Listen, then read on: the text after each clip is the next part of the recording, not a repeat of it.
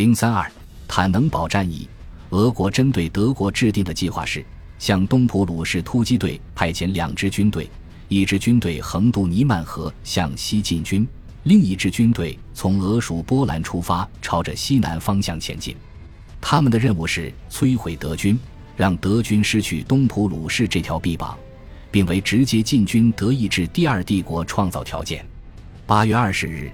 德国高级官员为当地的战事失利而惊慌失措。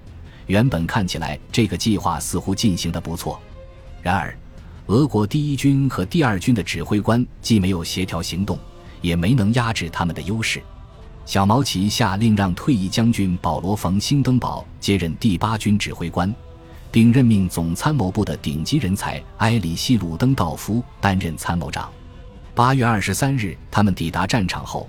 实施了这两位新任军官起草的计划，集中精力对付南线的第二军。经过五天的激战，五万俄国士兵战死或受伤，九万多人被俘。德国在大战以来首次涌现出了战争英雄。凭借小毛奇提供的援军，兴登堡和鲁登道夫趁热打铁，在马苏里湖一战中进攻俄国第一军。不过，虽然他们的行动规模庞大，但只取得了局部胜利，而且当德国被迫支持一个深陷灾难的盟友时，根本没机会利用这一点。